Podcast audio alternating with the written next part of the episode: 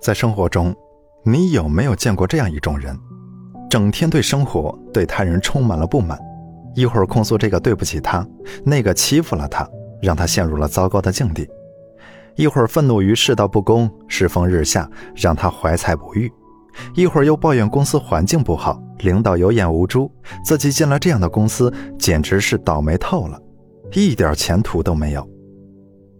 刚开始的时候。由于不明情况，听到这么委屈的控诉，我们心里往往都会产生怜悯、同情之感，觉得他们真的挺倒霉的，真不走运。于是用心的给他们出主意，甚至有打抱不平者，摩拳擦掌想帮他们教训一下欺负他们的人，或者给他们推荐一份好工作。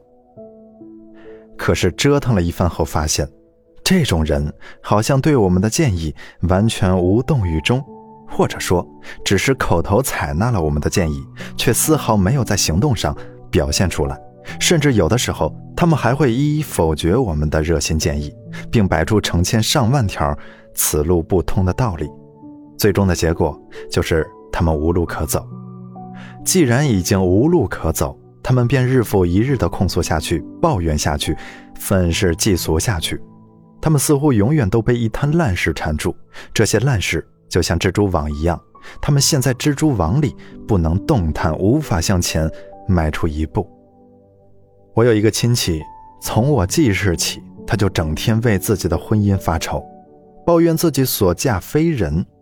他认为自己各方面条件都不错，老公却方方面面都很难让自己满意。就这么十几年如一日的，我的这个亲戚始终郁郁寡欢，眉头不得舒展。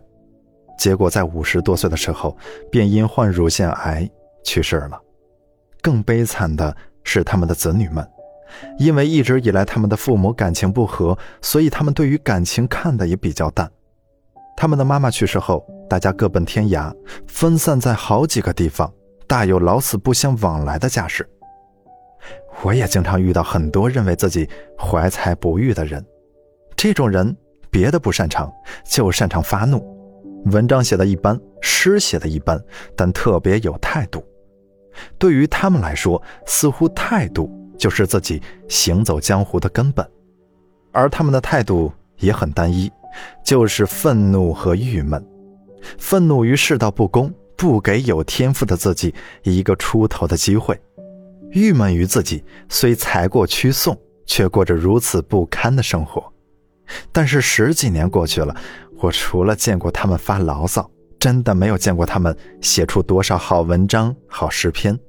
现在他们依然每天愤世嫉俗，依然在怨天尤人。当然了，他们越来越穷困潦倒，真的是如愿以偿了。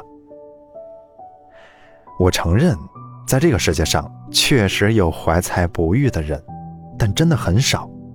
虽然梵高、杜甫是有名的怀才不遇之人。但是人家有作品呀，在这个世界上也确实有人在遭遇不公，但是总是被欺负、被所有人欺负这种事儿还是很少见的。世界上确实有人婚姻不幸，但是为此难受一辈子，把自己折磨到身患绝症，还影响到子女的也不多见。说起来，以上这几种人都有一个共同的思维模式：受害者思维。或者叫受害者心态。所谓受害者的心态，就是指对自己的处境非常不满，但是认为造成这种糟糕状态的根源在于外界所有与其有关的人和事儿。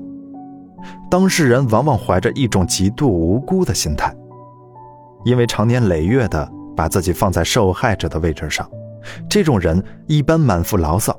怨气冲天，甚至肝气郁结，影响身体健康。而他们的事业、家庭，往往真如他们口中抱怨的那样，经常遭遇挫折、不幸，甚至是陷入绝境。具有这种心态的人，总是将自己的不幸遭遇归结为一句“我就是命不好”。他们认为自己从来都没有错，都是命运使然。什么叫命运？命运是你内心的投射。为什么说性格即命运？因为性格决定了你看待世界的方式。你的内心把世界解读成什么样子，最终你就会活成什么样子。在心理学上，这也叫做自证预言的假设。自证预言是指人会不自觉地按照已知的预言来行事，最终令预言发生。例如，你若自认为不是读书的料，那么即使有时间，你也不会用在学习上，因为你觉得自己读了也不会懂，最终考试成绩一塌糊涂。你会对自己说：“我果然不是一个读书的料。”这个概念在办公室里又会有这样的演绎：有人对你说某个下属跟你合不来，你就会不知不觉地专挑对方的缺点来看，越看越不顺眼，结果大家因小事而反目，完全不能再合作下去，预言便实现了。相反，假如你相信你的下属很能干，你自然会多给他机会，让他去发挥才能。即使他偶尔犯错，你也会选择包容，最终他亦会不负你所望，成为一个能干的员工。事实上，受害者心态是一种很常见的心态，它是人在遇到挫折时采取的一种自我欺骗、自我保护策略。人生在世，谁都难免遭遇挫折，在遭遇挫折后，人们一般会经历以下五个心理阶段：第一，否认阶段。极力否认事实的存在，逃避事实。第二，愤怒阶段，接受部分事实，但会表现出因事与愿违所造成的愤怒和不平。第三，交涉阶段，寻求解决方案，想方设法解决问题。第四，消沉阶段，在明确事实以后，心理上还没能完全接受事实的存在，但是行为上已做出了一定反应。第五，接受阶段。心理和行为上都已接受了事实的存在，并按照自己的选择对事实进行处理。所谓一般人都有的受害者心态，是指在遇到挫折后，我们都会经历第一心理阶段和第二心理阶段，即否认和愤怒。经过一段时间之后，有的人会继续经历第三阶段、第四阶段和第五阶段。最终结果就是接受现实，并在这个基础上重塑自我、调整自我和现实的关系，比如付出更多的努力，或者调整自己的理想目标，吸取教训，建立起真正强大的自我。也有的人在遇到挫折后，停滞在第一阶段和第二阶段，拒绝面对现实，因为挫折让他们的自尊面临威胁。为了避免这种威胁，他们拒不承认现实。反而通过否定别人和外界的方式来保护自己，或者说，这是一种具有自我欺骗功能的逃避策略。个体躲藏在里面，逃避外界的枪林弹雨，逃避自己需要真正面对的成长。还有的人通过对外界的控诉，制造自己无辜的假象。准确的说，他们是一种通过扮演受害者而获取好处的人。这种好处更多的是指一种心理上的自我安慰。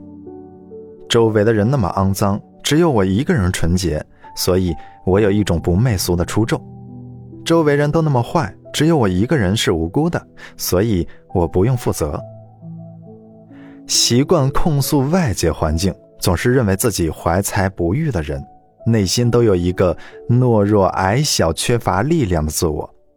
他们没有能力面对现实，只能通过自我安慰来掩饰自己失败的事实。遗憾的是，很多人迷失在这样的角色里，活成了真正的受害者，整天觉得自己倒霉，最终就一直倒霉下去。那么，如何才能摆脱这种受害者的心态呢？第一，学会自我负责。受害者心态的根源就在于。自己不能为自己负责，总想让外界对自己负责。一旦外界不符合自己的心意，就自怨自艾，陷入颓废、忧伤的自我折磨中，从而丧失行动力。一个心智成熟的成年人应该认识到自己的生命必须由自己来负责。想要得到什么，都需要自己去争取，不要指望别人为你争取。没有谁可以给你设计一种一劳永逸的人生。也没有完美的环境和人让你一切都称心如意，但具有受害者心态的人总是抱有不切实际的幻想，指望外界做出改变来迁就自己，指望外界能对自己的遭遇负责。二，学会宽容。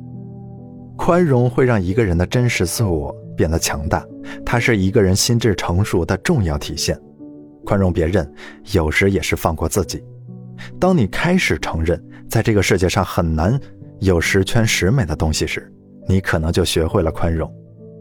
一个不懂得宽容的人，会根据自己的偏见要求别人和客观世界为他做出妥协，但别人有自己的意识，客观世界也并不以某个人的主观意志为转移，这就会引发他内心的怨恨，最终所有的怨恨都会反噬自己。三，培养重建自我的能力。能否直面现实，是考验一个人真实自我是否强大的关键。具有受害者心态的人无法面对现实，这种无法面对的背后，其实是自我力量的缺乏。这可能是因为他们在亲子关系中受到的积极肯定过少，消极否定过多。所以我建议，具有这种心态的人去找专业的心理咨询师，回溯一下自己的幼年经历。修正消极的自我认知。四，懂得感恩和付出。停留在受害者思维模式里的人，最大的特点就是否认周围的美好，放大周围的丑恶。这种通过否定外界来让自己保持优越感的方式，会让他们永远看不到别人的优点。同时，又由于这种优越感本身是虚假的，他们觉得自己始终处于匮乏的状态。看不到自己得到的东西，所以他们永远不懂得感恩。当他们把精力集中在抱怨上时，他们自然就丧失了行动力，根本就体验不到付出的快乐。他们永远无法得到成功完成一件事情的正向反馈和积极体验，只会让自己的情绪陷入恶性循环。